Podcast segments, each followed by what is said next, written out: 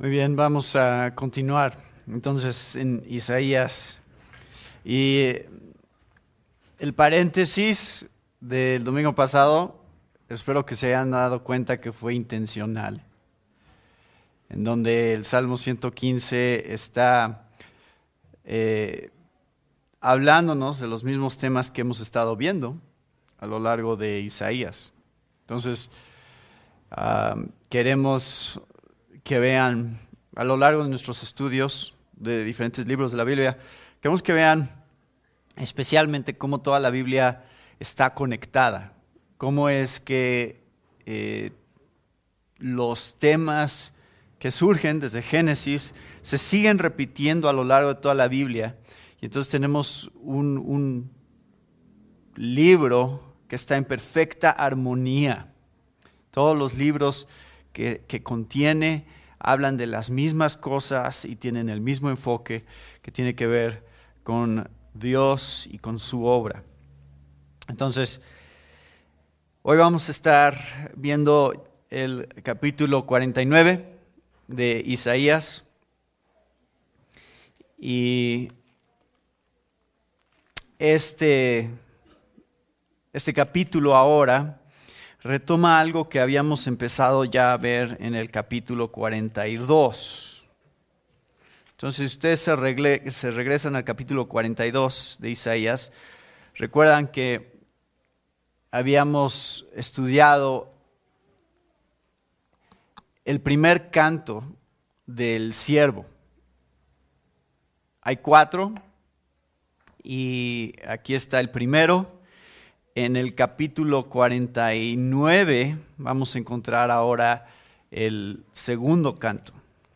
Entonces, vamos a estar, vamos a estar haciendo algunas referencias al 42 para que lo recuerden, porque muchos de los temas que aparecieron en el 42 van a volver a aparecer, que tienen que ver con este plan, porque si recuerdan, desde el capítulo 40 se ha venido desarrollando el plan de Dios para redimir a Israel, traerlo de vuelta del exilio babilónico y ahí ha aparecido este personaje, Ciro, dentro de las profecías que se están dando en Isaías. Entonces Dios tiene este plan de redención a través de Ciro, pero un panorama más amplio todavía se está dando acerca del plan de Dios.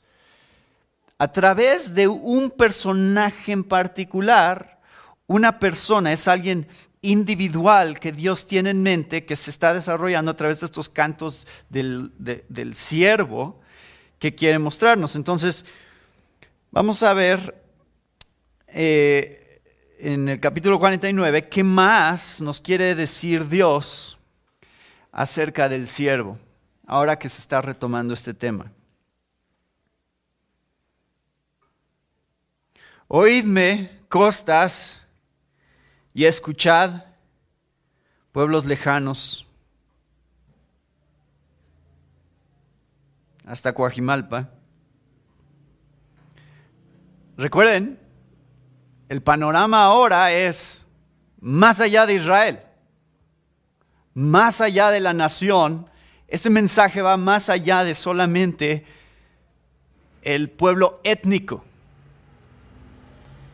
Y dice, Jehová me llamó desde el vientre, desde las entrañas de mi madre tuvo mi nombre en memoria y puso mi boca como espada aguda me cubrió con la sombra de su mano y me puso por saeta bruñida, me guardó en su aljaba y me dijo, mi siervo eres, oh Israel, porque en ti me gloriaré. Pero yo dije, por demás he trabajado en vano y sin provecho he consumido mis fuerzas.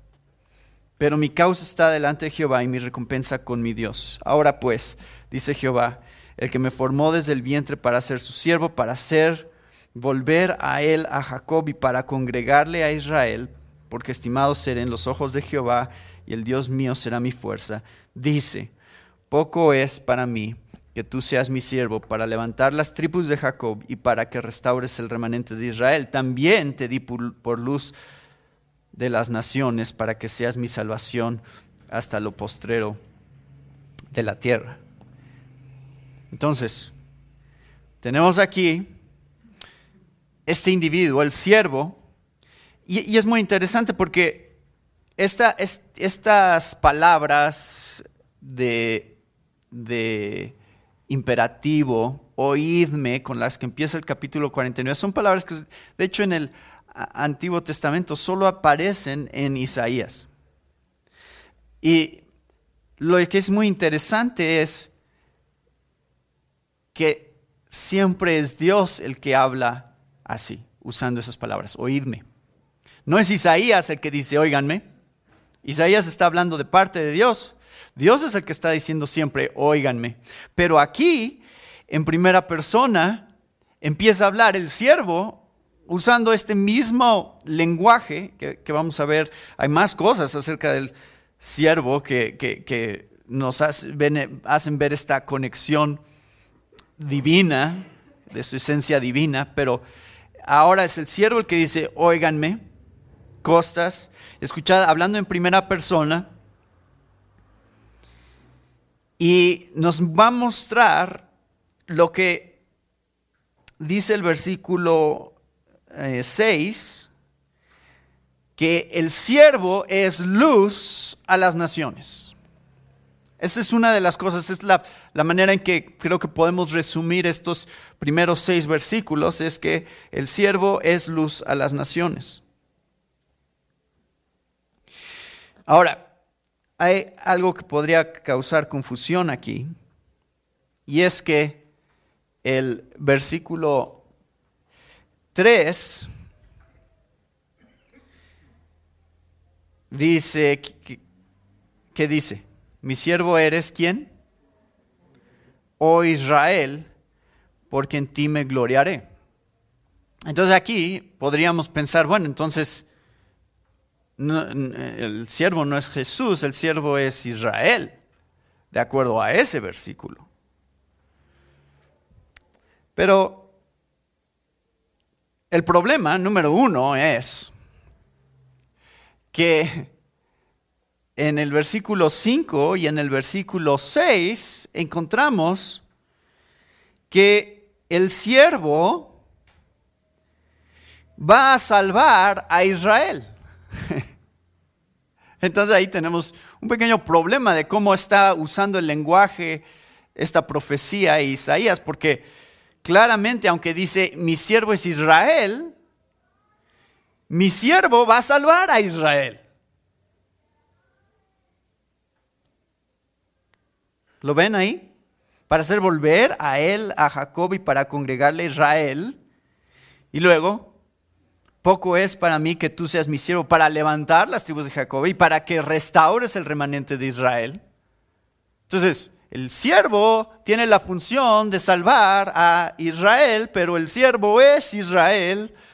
Ah, ¿Cómo funciona esto? Bueno, quiero empezar por ahí porque creo que es una de las cosas más importantes que está surgiendo de este pasaje y es que el siervo es el verdadero Israel. Y esa es la razón por la cual la profecía se refiere al siervo como Israel en el versículo 3.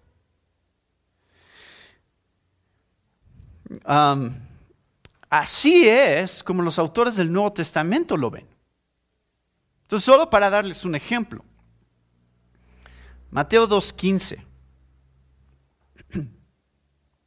narrando la, el nacimiento de Jesús. Dice, levantándose José, tomó de noche al niño y a su madre y se trasladó a Egipto. Estuvo allá hasta la muerte de Herodes, para que se cumpliera lo que el Señor habló por medio del profeta, diciendo, de Egipto llamé a mi hijo. Eso viene de Oseas 11. De Egipto llamé a mi hijo. Bueno, Israel es llamado el hijo de Dios en Éxodo, a través de Moisés. Y Oseas está haciendo un recuento histórico de qué? Del Éxodo. No, no parece profecía, por lo menos cuando lo dice Oseas, más bien parece historia, ¿no? De Egipto llamé a mi hijo. Y luego, Mateo ve ese pasaje y dice, José y María llevaron a Jesús a Egipto para que se cumpliera. Oseas, de Egipto llamé a mi hijo. ¿Y de quién está hablando Mateo? De Jesús. O sea que en la mente de Mateo, por lo menos, Jesús es el verdadero Hijo de Dios, aunque en el Antiguo Testamento Israel es llamado el Hijo. Y entonces Jesús de alguna manera está asumiendo el rol de representar a Israel en todas las áreas donde Israel falló. ¿Por qué? Israel fue, fue llamada a ser una nación de reyes y de sacerdotes que iban a hacer luz a las naciones, que iban a dar testimonio a las naciones de qué clase de Dios tenían. ¿Y qué pasó a lo largo de la historia? Una y otra y otra y otra vez fallaron. Entonces, cuando vemos las profecías que nos están apuntando hacia el siervo. Estamos viendo profecías que apuntan a el siervo de Dios como el verdadero Israel que va a entrar en la escena y va a cumplir todo lo que Israel no pudo hacer y convertirse él en el verdadero Israel. Entonces, hay tantas, hay tantas cosas y esto es todo de teología bíblica, pero el pueblo de Israel es probado en el desierto durante 40 años y fallan. Jesús es probado en el desierto durante 40 días para mostrar que donde Israel falló, Él pasó la prueba. Él podía convertirse en el representante real del pueblo de Dios en la tierra. Y, de acuerdo a este pasaje, cumplir con todo lo que Dios quería hacer a través de él. O sea, Dios quería hacer muchas cosas a través de Israel que no se cumplieron. Y entonces decimos que falló Dios. Dios no pudo hacer todo lo que quería hacer, pues, pues claramente el pueblo falló. No, Dios no falló porque tenía un verdadero representante que iba a lograr todo lo que Dios quería hacer en este mundo. Israel solamente estaba apuntando hacia Él. Entonces, Jesús es el verdadero Israel y creo que eso es lo que nos está mostrando este texto. Ahora, pueden ver ahí todas estas cosas que está ah, describiendo acerca de él y solamente quiero mostrarles algunas. Podríamos pasar mucho tiempo en, estos detalles, pero solo quiero que vean a grandes rasgos lo que nos está diciendo. Nos está diciendo que toda la profecía está apuntando hacia algo que ya habíamos visto en el capítulo 7 de Isaías. ¿Se acuerdan? La Virgen concebirá y dará a luz un hijo, Isaías 7:14, y llamará su nombre Emanuel, Dios con nosotros. Y de hecho Mateo también retoma esta misma profecía para decir, esto se cumple en Jesús. Dios con nosotros, ¿qué significa? Jehová salva. Por eso le pondrán Jesús, porque esa es la implicación de que Dios esté entre nosotros. Entonces, todo esto se viene anunciando desde el vientre de su madre, desde que está dentro de María, todos estos anuncios empiezan a surgir, que es la profecía. Esto es lo que está diciendo el capítulo 49.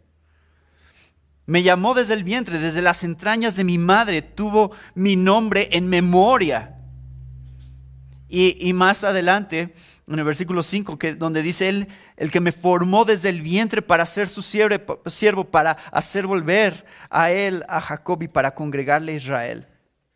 Entonces, toda la profecía está apuntando hacia que la preparación viene desde que está dentro del vientre, el anuncio viene desde que está en el vientre de su madre, se dice cuál es su propósito, cuál va a ser su rol dentro del plan de redención. Y claramente el Nuevo Testamento identifica todas estas conexiones. Por eso es que cuando hablamos de que Él es luz para las naciones, cuando Simeón tomó al niño en sus brazos y bendijo a Dios, dijo esto.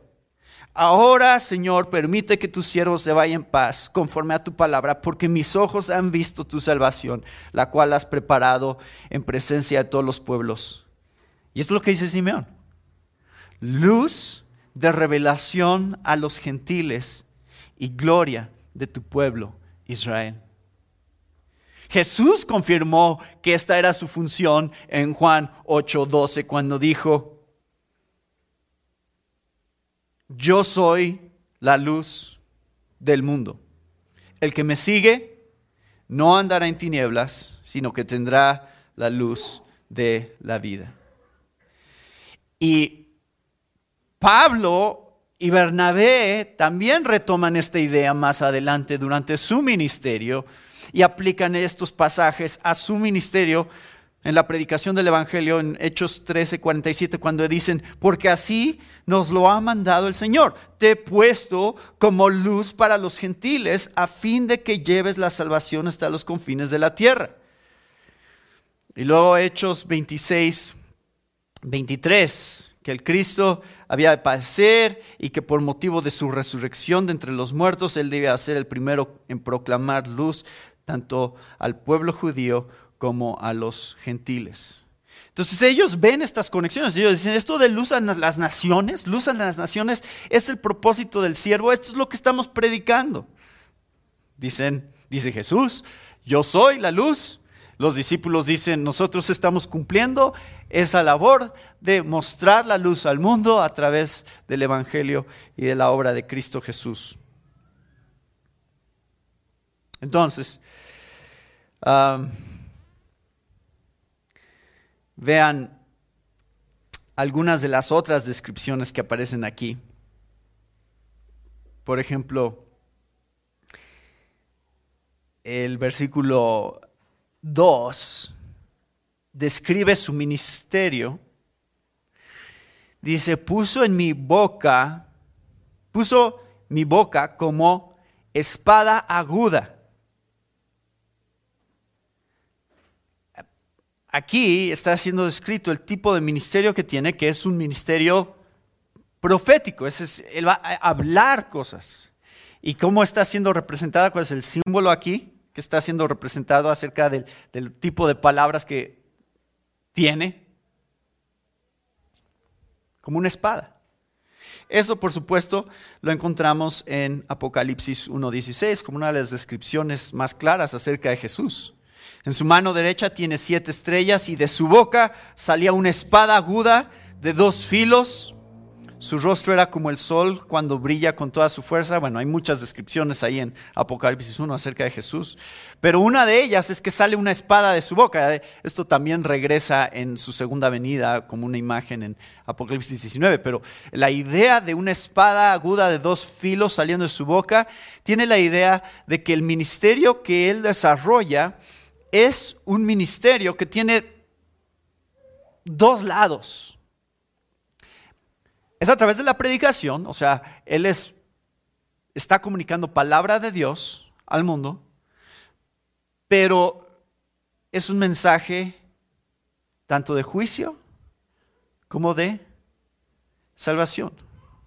Por eso es una espada de dos lados. Porque cada palabra que Él dice o te endurece y te aleja más de Él, o te suaviza y te acerca más a Él. Cada vez que ustedes escuchan la palabra de Dios siendo predicada, están un paso más cerca del cielo o un paso más cerca del infierno. En la manera en que responden. Y esa es la característica del mensaje que predicamos.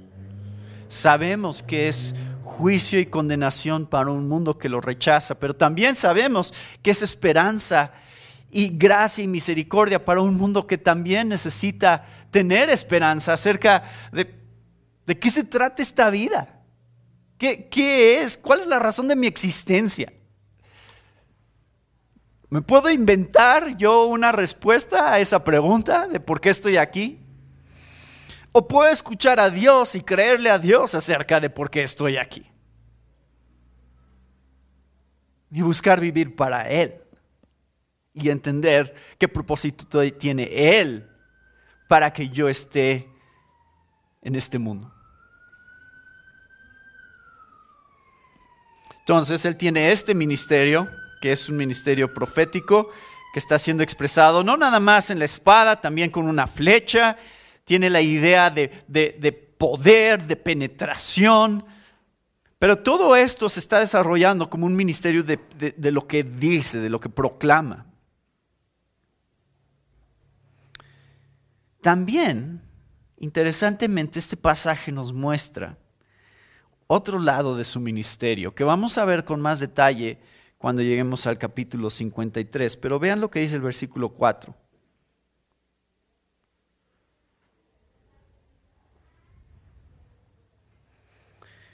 Por, lo, por demás, esto es lo que dice el siervo, por demás he trabajado, en vano y sin provecho he consumido mis fuerzas. Eso es también una descripción de su ministerio. La manera en la cual el desánimo y el aparente, fracaso de su ministerio también forman parte del plan de Dios. Entonces, Él es alguien que está siendo humanamente desanimado en Isaías 53 vamos a ver en más detalle esto, despreciado y desechado entre los hombres. Va a haber oposición y no nada más va a haber oposición, sus mismos discípulos lo van a abandonar.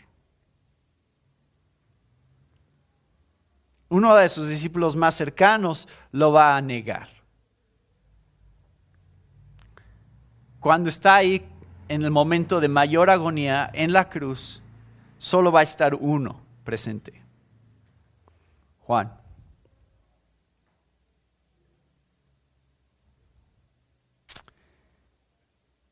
Antes de llegar a la cruz, va a estar orando en Getsemaní, en uno de los momentos más intensos que un ser humano puede vivir y de mayor estrés. Solo, solo para encontrar que aquellos que están cerca de Él están dormidos, están demasiado cansados para estar despiertos con Él. Ese es el tipo de desánimo que viene a él en su ministerio humano. Esta idea de decir, por demás he trabajado, en vano y sin, provecho he consumido mis fuerzas. Todos estos años, toda esta predicación para que al final digan, crucifíquenle Él no es nuestro rey.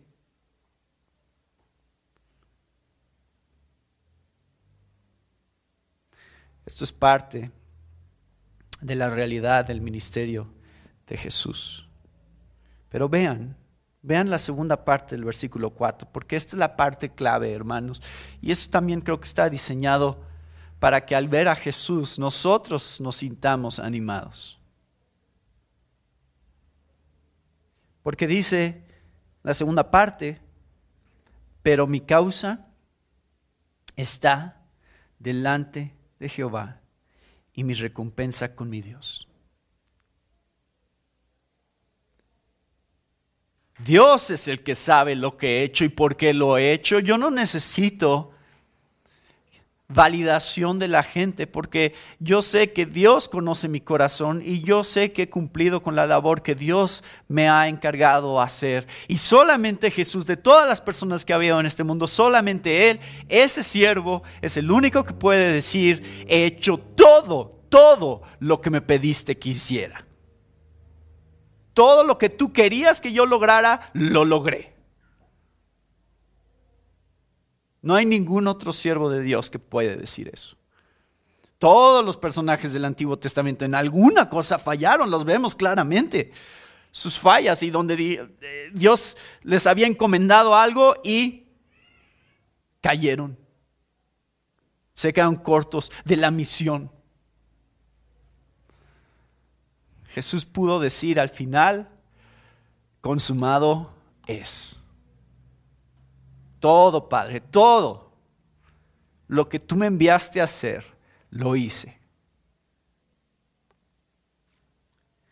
Y mi recompensa con mi Dios. Tú me vindicarás, tú, tú sabrás cómo mostrar que el trabajo está completo. Parece un fracaso, parece que mis, discípulos ahí andan esparcidos en todas partes, no quieren salir a la luz porque tienen miedo de morir también. Parece que todo ese trabajo que se desarrolló durante tres años y medio no tuvo ningún fruto. Parece.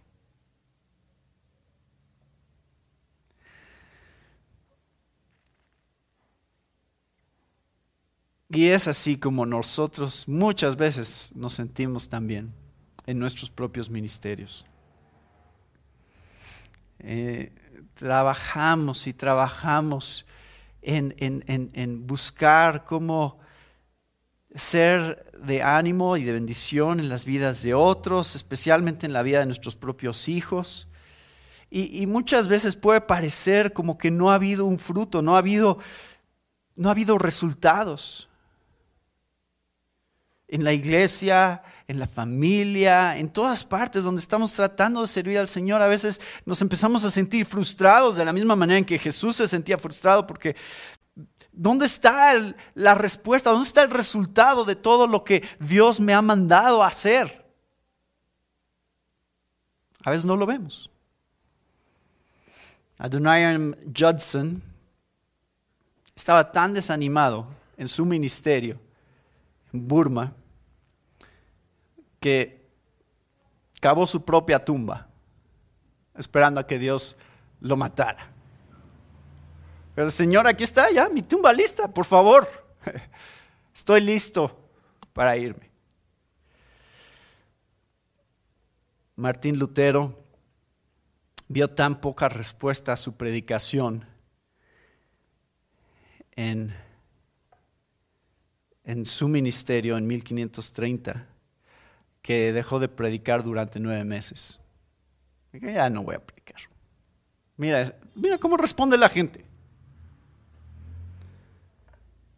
Y hablando de, hace rato estaba hablando um, Giuseppe acerca de Spurgeon. Lean su biografía. Era desánimo tras desánimo, tras desánimo, tras desánimo. Donde a veces él decía, híjole, tenía momentos de fuerte depresión, de una lucha contra toda una respuesta en oposición a su ministerio muchas veces. Ya no recuerdo, esto no lo preparé, nada más me estoy acordando porque estaban mencionando a Spurgeon, pero creo que había una historia donde va a subirse a predicar al púlpito y justo antes de subirse a predicar al púlpito le dicen, mira, este, la familia que antes se sentaba aquí, en esta hilera, ya se fue porque los ofendiste el domingo pasado.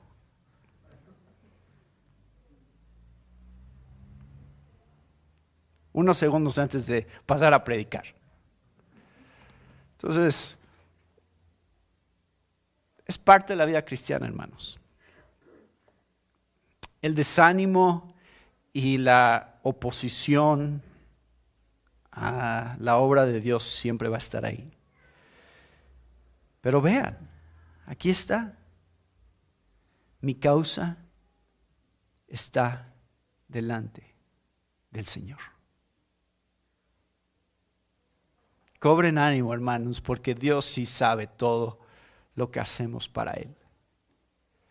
Dios sí conoce cada detalle de lo que hace su iglesia y eso es una de las cosas tan importantes que aprendemos en Apocalipsis 2 y 3, en las cartas a las siete iglesias.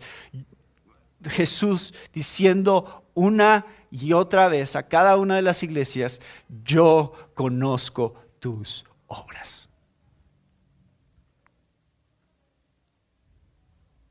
Lo que tú haces nunca pasa desapercibido.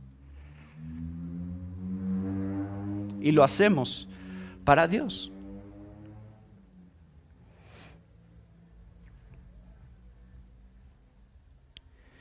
El versículo el versículo 6 entonces resume este punto. Luz a las naciones. Y me encanta cómo lo pone. Es un Kleenex, es que se me olvidó. Ah, gracias. Gracias, Chuy.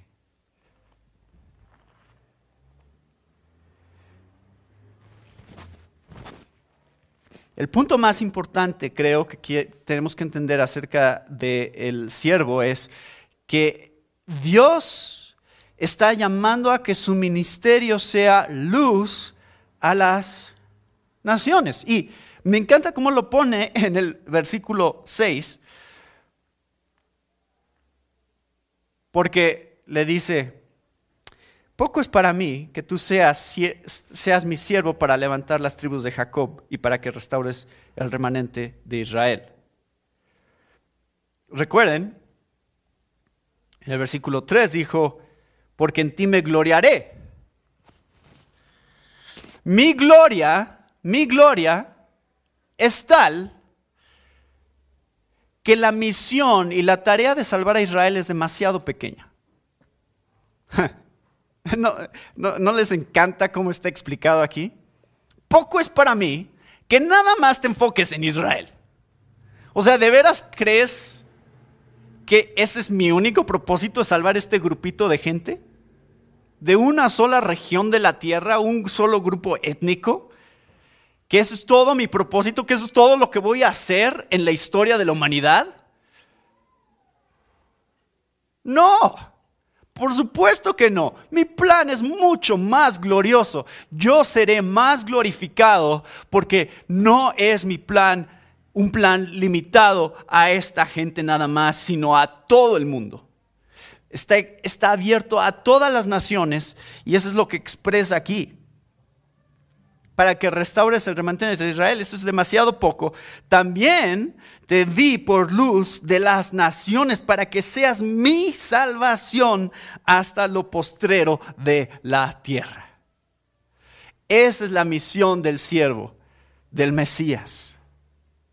Llegar a cada una de las naciones de la tierra, toda tribu, lengua y nación. Y vamos a ver más sobre eso en un momento. Así que tenemos en el Antiguo Testamento mujeres gentiles siendo salvadas por Dios y entrando inclusive dentro de la misma genealogía del Mesías. Cuando Jesús nace tenemos astrónomos gentiles que vienen a adorarlo. Tenemos a Jesús yendo a Galilea de los gentiles al principio de su ministerio. Tenemos un centurión gentil tenemos una mujer cananea dentro del ministerio de Jesús, tenemos la profecía que ya veíamos en Marcos acerca de la piedra que está siendo rechazada y entonces ahora está siendo construida con gentiles. Tenemos eh, eh, la parábola de la viña y de los que administran la viña y tenemos la gran comisión y, y, el Evangelio en todo el mundo y a todas las naciones. Hagan eh, discípulos de todas las naciones, bautizándolos en el nombre del Padre, del Hijo y del Espíritu Santo.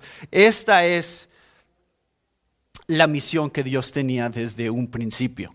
No fue el plan B, no es como que se le ocurrió a Dios, ay, bueno, pues supongo que tendré que abarcar a más gente, porque bueno, mi pueblo, mírenlos.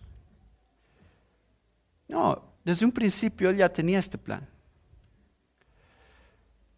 Bueno, número uno, luz a las naciones. Número dos, libertador de las naciones. Así ha dicho Jehová, redentor de Israel,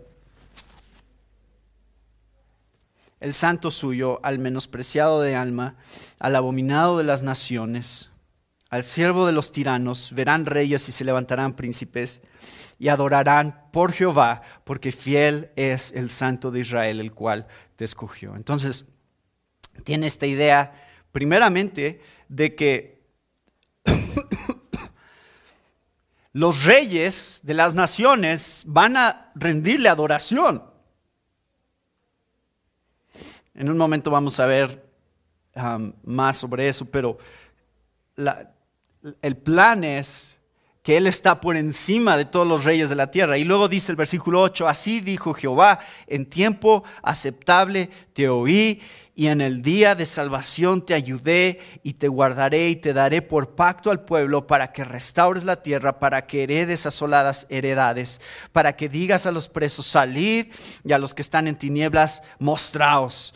En los caminos serán apacentados y en todas las alturas tendrán sus pastos. No tendrán hambre ni sed, ni el calor, ni el sol los afligirá, porque el que tiene de ellos misericordia los guiará y los conducirá a manantiales de aguas. Y convertiré en camino todos mis montes y mis calzadas serán levantadas. He aquí estos vendrán de lejos y he aquí estos del norte y del occidente y estos de la tierra de Sinim. Cantad alabanzas, oh cielos, y alégrate tierra y prorrumpid en alabanzas, oh montes, porque Jehová ha consolado a su pueblo y de sus pobres tendrá misericordia. Bueno, muchas cosas aquí, pero la, principal es que Él está siendo enviado para traer libertad a las naciones y usa todo este lenguaje, imágenes acerca de la libertad que trajo Moisés, que trajo Josué, de, la manera en que trae ah, una conquista, en la manera en que trae libertad de, en el caso de Moisés, estaban como esclavos en Egipto y Él es libertador. Y esas son las imágenes, esas son las palabras que está usando para mostrar el tipo de misión que el siervo tiene. Y, y es el día de salvación, versículo 8. El tiempo aceptable. ¿Cuál es este tiempo aceptable? Pablo nos dice cuál es el tiempo aceptable. ¿Cuál es el día de salvación? En 2 Corintios 6, versículos 1 y 2.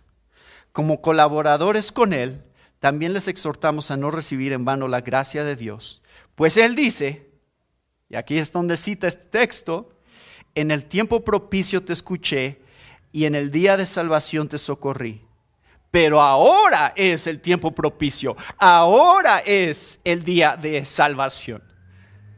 Dice Pablo, ya el Mesías ya vino, este día del que estaba hablando Isaías ya se cumplió en Jesucristo.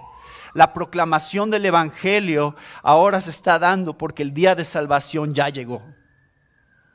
El momento adecuado, el momento dentro del plan eterno de Dios para salvar a las naciones a través de una persona que entró en la historia y puede ser el objeto de nuestra fe, ya se hizo realidad.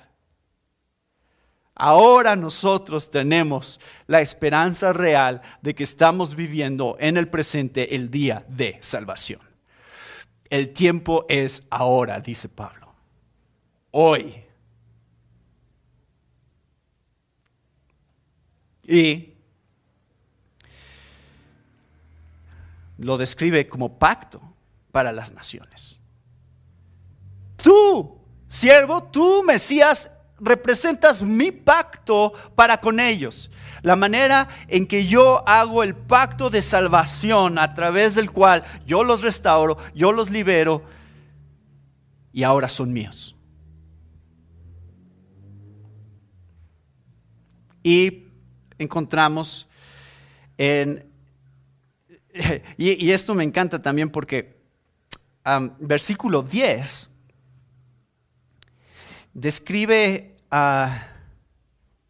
no tendrán hambre ni sed, ni el calor, ni el sol los afligirá, porque el que tiene de ellos misericordia los guiará y los conducirá a manantiales de aguas. Esto es lo que se cita, de hecho, en Apocalipsis 7 para describir lo que está sucediendo en el cielo con los santos. Todos los que han muerto en Cristo ya están experimentando esto. Y de todas las naciones, versículo 12, desde el norte, del occidente, a estos de la tierra de Sinim. ¿Quiénes son los de la tierra de Sinim? La mayoría de comentaristas cree que esta es una referencia a los chinos. No sabemos bien a quién se está refiriendo. Parece ser que hay una conexión ahí entre esa región en particular. Bueno, todo esto, ¿a qué lleva? Versículo 13. Hermanos, ¿por qué cantamos en la iglesia? ¿Cuál es el punto de tener un tiempo de adoración todos juntos en que cantamos con música?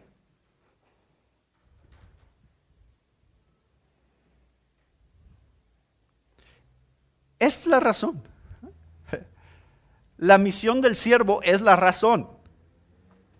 Nosotros somos las naciones. Por eso cantamos.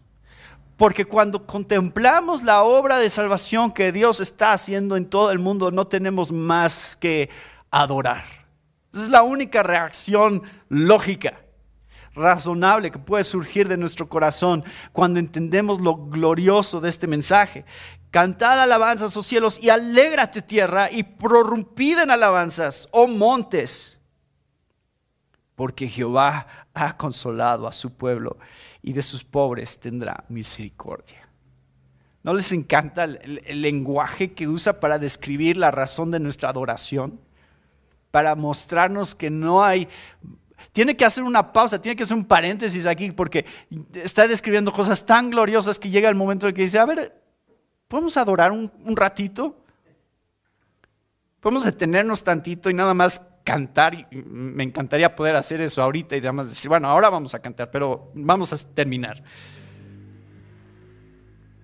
Esto es el anhelo de la misma creación, el encontrar la manera en la que el siervo va a restaurar todas las cosas, porque el anhelo profundo de la creación es aguardar ansiosamente la revelación de los hijos de Dios, porque la creación fue sometida a vanidad, no de su propia voluntad, sino por causa de aquel que la sometió, en la esperanza de que la creación misma será también liberada de la esclavitud de la corrupción a la libertad de la gloria de los hijos de Dios. Es la esperanza de lo que viene. Número 3, versículo 14. Pero Sión dijo, me dejó Jehová y el Señor se olvidó de mí. Hmm. Sión es la gente, no es un lugar.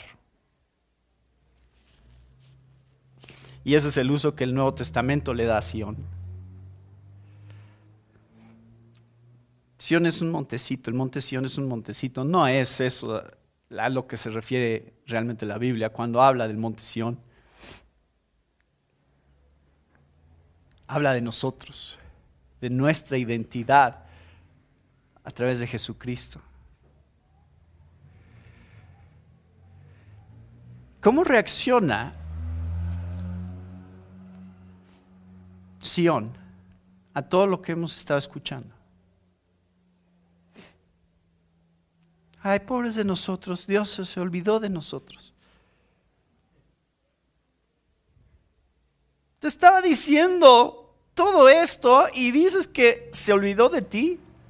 Bueno, tenemos que entender que, esto todavía está anticipando lo que va a suceder con el ataque de Babilonia y el exilio, y cuando regresen y vean su ciudad devastada y destruida, así es como se van a sentir. ¿Por qué? Tú ves el templo destruido, tú ves la ciudad destruida, tú ves todo lo que supuestamente representaba la obra de Dios a través de su pueblo, que ya no está, y por supuesto que parece que Dios se ha olvidado de ellos. Por supuesto que parece que, ¿dónde está Dios? Perdió el control aquí de repente, por eso llegaron los babilonios y por eso destruyeron todo. Pero vean lo que dice el versículo 15. ¿Se olvidará la mujer de lo que dio a luz para dejar de compadecerse del hijo de su vientre? Aquí la imagen de repente es de una mamá. Y yo sé que hay muchas mamás aquí. Y la Biblia usa esta imagen como una de las imágenes más poderosas que pueden existir de compromiso y de conexión entre dos seres humanos.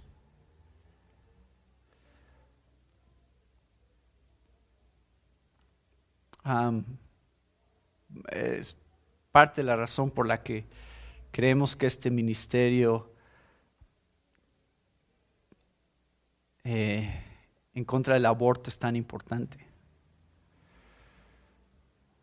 Porque creemos que si una mamá realmente entiende la realidad de la vida que hay dentro de ella y de la profunda conexión que hay entre ella y ese ser viviente, una persona,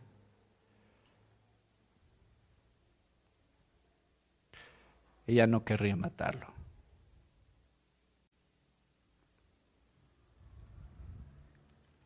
si entendiera esa conexión.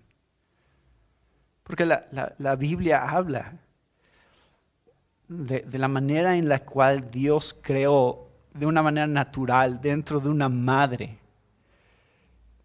este sentido de protección y de cuidado y de crianza para su hijo y de compromiso. Y hay, un canto que se llama ¿Qué amigo encontré? Y, hace esta analogía en ese canto, ¿no? Dice, ¿qué amigo encontré? Eh, y, la, frase más adelante es, el amor que encontré en este amigo es más fiel que el de una madre. Bueno, eso es lo que dice el versículo 15. Aunque olvide ella. Yo nunca me olvidaré de ti. O sea, está diciendo, el amor de una madre es menos confiable que mi amor. Es menos profundo que mi amor el compromiso de una madre es menos fuerte y menos seguro que mi compromiso contigo. ¿Mamás aman a sus hijos? Yo no conozco a ninguna mamá que no daría su vida por sus hijos. Y, todo eso entonces está diseñado para reflejar algo acerca de Dios para con nosotros. Realmente, esa es, la, la imagen que nos está presentando. Entonces, dice, he aquí que en las palmas de las manos te tengo esculpida. La palma está grabado ahí nuestro nombre.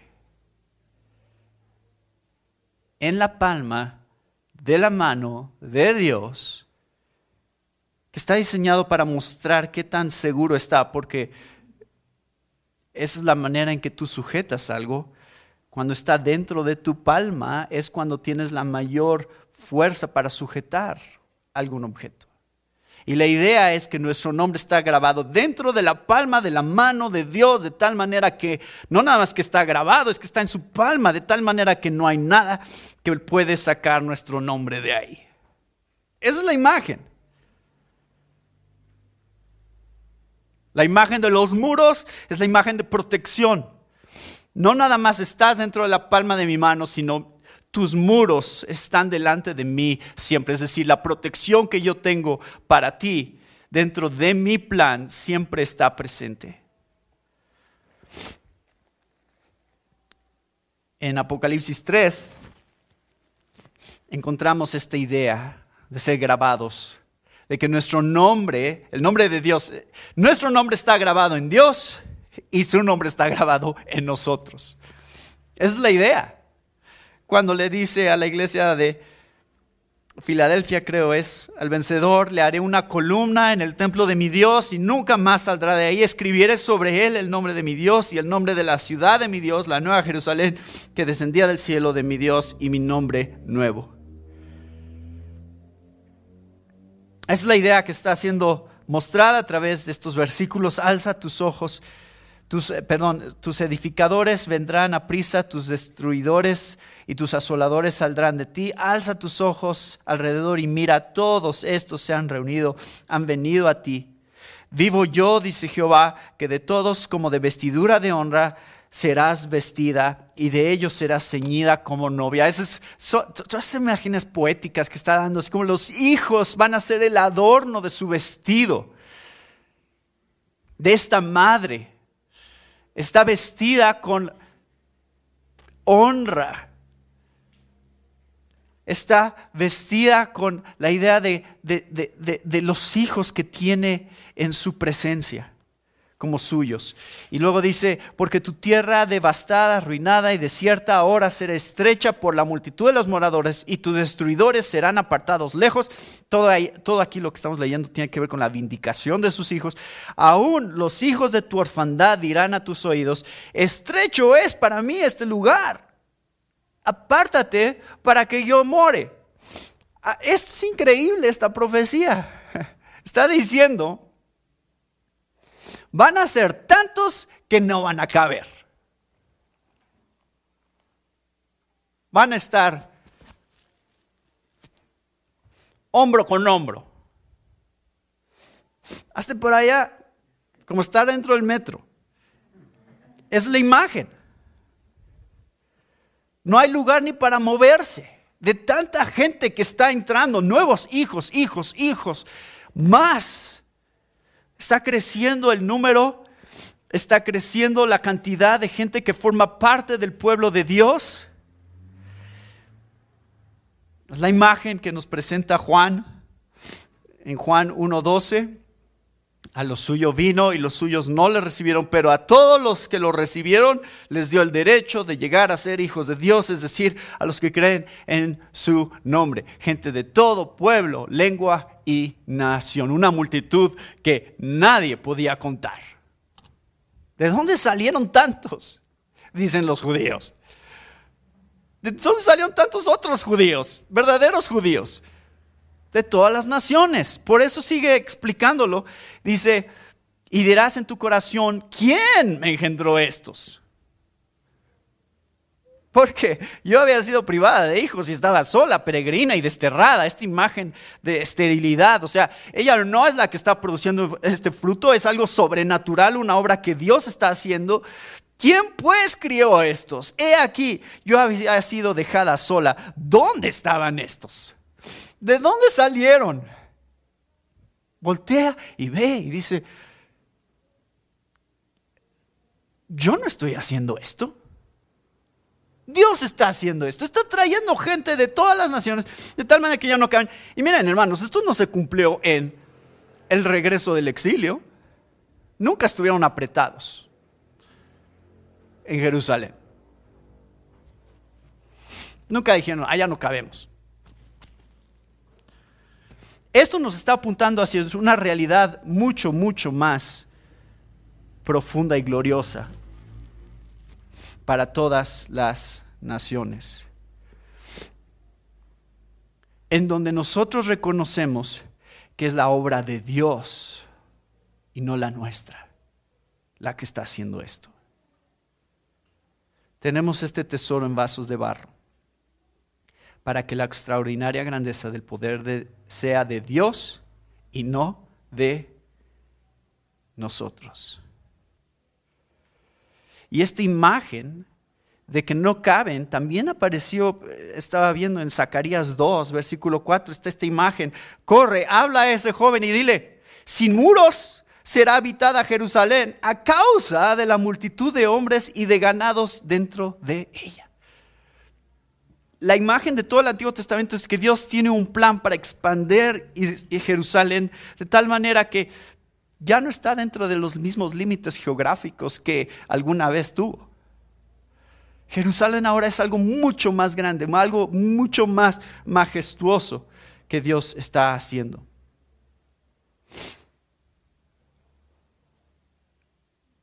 El crecimiento de la iglesia será demasiado vasto para ser explicado por cualquier plan humano, demasiado masivo para ser acomodado por cualquier programa humano. Y hemos estado viendo esto ya por varios años. Y he platicado con muchos de ustedes acerca de esto, pero yo recibo todas las semanas testimonios de personas en toda Latinoamérica que están diciendo, he descubierto nuevas doctrinas que yo nunca había escuchado que existían. ¿Qué es esto de predicación expositiva que yo no sabía que existía? Yo crecí en la iglesia y, jamás había escuchado predicación expositiva donde el texto es el que se está exponiendo todos los domingos y el mensaje del texto es el mensaje central y no nada más lo que al predicador se le ocurre decir. Yo nunca había escuchado eso. ¿Qué es eso de las doctrinas de la gracia? ¿Y qué es eso de las cinco solas? ¿Y qué es eso de la reforma? ¿Y qué, es eso de las confesiones? Y la gente no sabe nada de esto. Y ahora de repente en toda Latinoamérica la gente está escuchando acerca de esas cosas y está surgiendo iglesia y acá y allá. Y, y yo digo, a mí me cuentan esas cosas y yo escucho esos testimonios todas las semanas y yo digo, yo no hice nada. Yo solo estoy escuchando de lo que Dios ya está haciendo en todo el mundo. Dios lo está haciendo. Esto es una obra soberana que Él hace día a día en diferentes partes que ni siquiera nos imaginamos. Y de repente subes a la sierra y vas a visitar un pueblito donde no te imaginas que están escuchando y leyendo el Evangelio y tienen su Biblia de estudio la Reforma. es increíble, hermanos. Este es el tipo de cosas que están siendo descritas en este pasaje. Dios no se olvida. No se olviden de eso, que Dios no se olvida. Recuerden siempre que Dios recuerda. Es más fácil que tu mamá se olvide de ti que Dios se olvide de ti.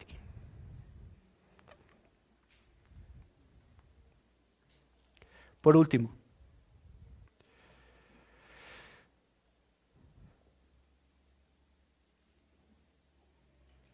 versículos 22 al 26.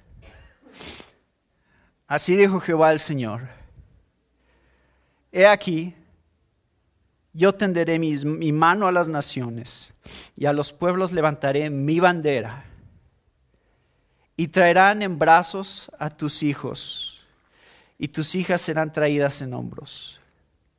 Reyes serán tus ayos, y sus reinas tus nodrizas.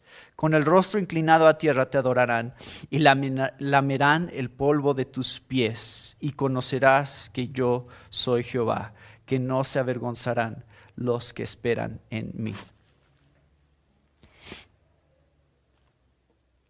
Es la promesa va a haber una nueva identidad, una nueva bandera que Dios levantará, que unirá a las naciones, que los atraerá hacia Dios.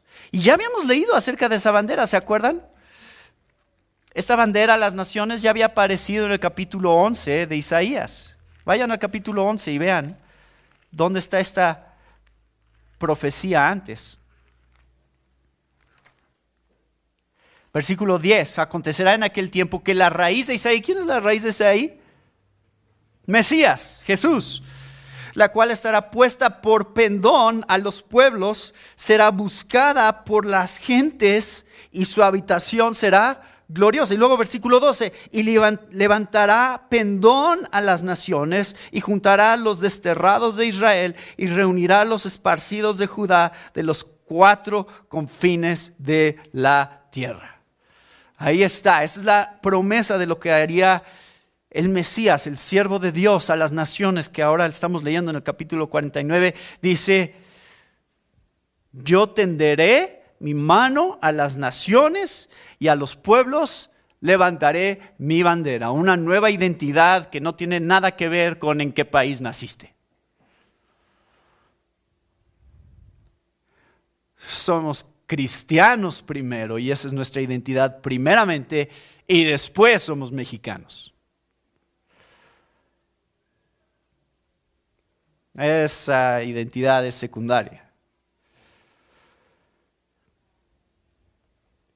Y reyes serán tus ayos, sus reinas tus nodrizas. Nosotros heredaremos el mundo. Todos los gobiernos, todos los sistemas, todas las autoridades que existen hoy no serán nada más que nuestros siervos. Porque Dios pondrá a todos sus enemigos debajo de sus pies. Y entonces reinaremos juntamente con Él para siempre. Es la promesa. ¿Será quitado el botín al valiente? ¿Será rescatado el cautivo de un tirano?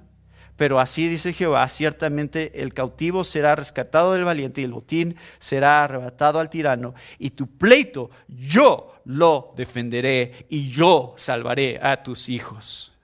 ¿No les encanta?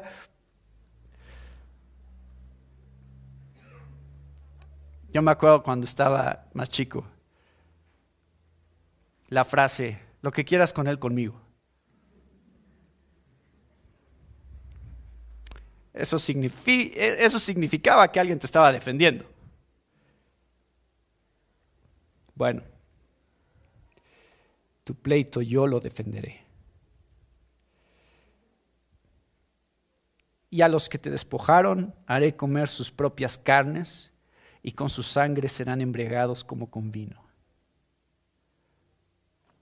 Leemos mucho de esto acerca, leemos mucho acerca de esto en Apocalipsis y conocerá todo hombre que yo, Jehová, soy Salvador tuyo y Redentor tuyo, el fuerte de Jacob.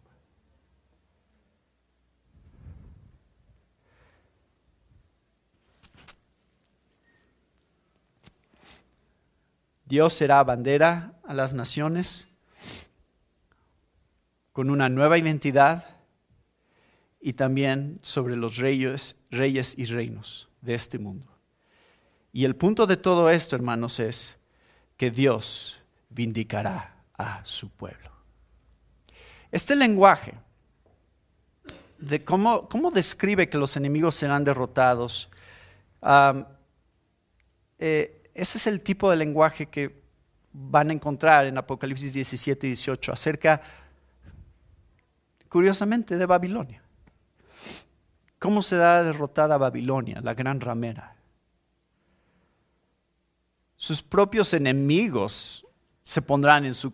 Sus propios amigos, o sea, los que eran sus aliados, se convertirán en sus enemigos, se pondrán en su contra. Y será consumida y destruida ella misma por sus propias ambiciones y sus propios deseos terminarán siendo su propia destrucción pero es el juicio de Dios cayendo sobre de sus enemigos para vindicar a su pueblo y luego decir, miren, aquí está mi esposa. Ella se ha preparado y se ha vestido de lino fino, limpio y resplandeciente, que son sus acciones justas, su santificación a lo largo de los siglos de la historia de la iglesia, se ha estado preparando para este momento en el que yo regresaré y la vindicaré delante de todos como mía.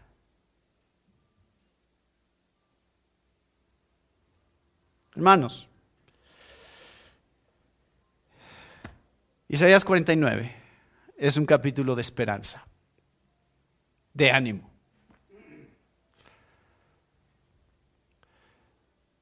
La carrera, la batalla todavía no ha terminado. Pero Dios es fiel y somos de Él. Así que sabemos lo que viene. Y con esa seguridad y con esa esperanza podemos seguir adelante.